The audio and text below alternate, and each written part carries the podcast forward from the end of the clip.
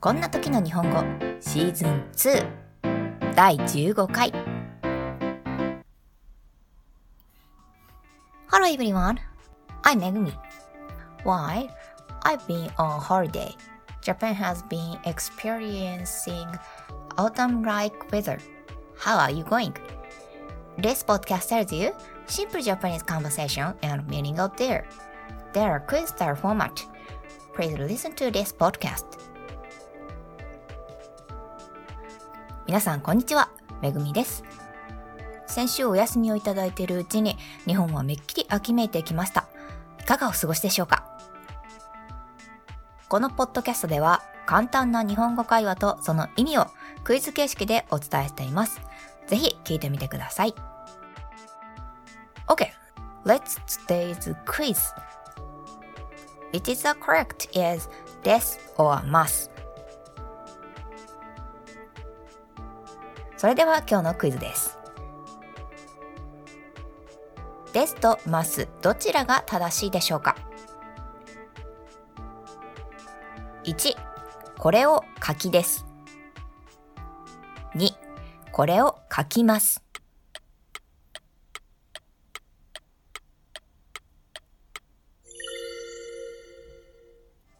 正解は2です。Correct answer is number 2. The first thing you may be wondering is why must is good, but no, this in this case. There are exceptions, but talking about them would be a long story. So, here is a summary of the basic. まず気になるのは、この場合、どうして must は良くて this はダメなのかですよね。例外はあるのですが、それを話していると長くなるので、ここでは基本的なことをまとめてみましょう。This is basically attached to noun and e adjective or not adjective to create a verb-like expression. Must is attached to the verb. Today's quiz was about whether the verb 書く is followed by this or must. So, must was the correct answer. this は基本的に名詞とい形容詞な形容詞にくっついて動詞のような表現を作ります。ますは動詞にくっつきます。今日のクイズは書くという動詞の後ろが this なのか must なのかというものなので must が正解でした。Then, the next question is why it had to be 書きます and not 書くます。This involves verb conjugation. Because of the rule that must must always use the いかな it had to be 書きます。not 書くます。そうすると次の問題はどうして書くますではなく書きますでなくてはならないのかです。これには動詞の活用が関係しています。ますには必ずい段のかなを使う必要があるという決まり事があるため、書くますではなくて書きますとしなければならないのです。書かない、書きます、書く、書けば、書こう。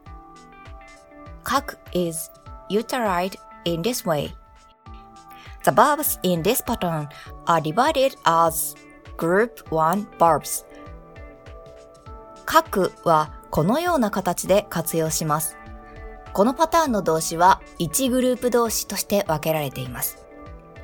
In Japanese, written expression in addition to this and must. There are also である and the forms of alliteration. This is a writing style typically used in articles and newspapers.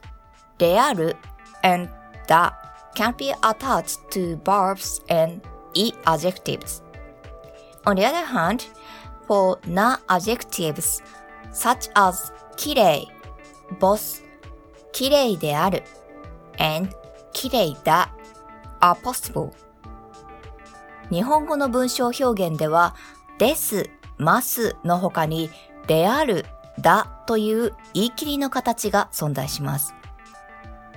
これは一般的に論文や新聞で使われる文体です。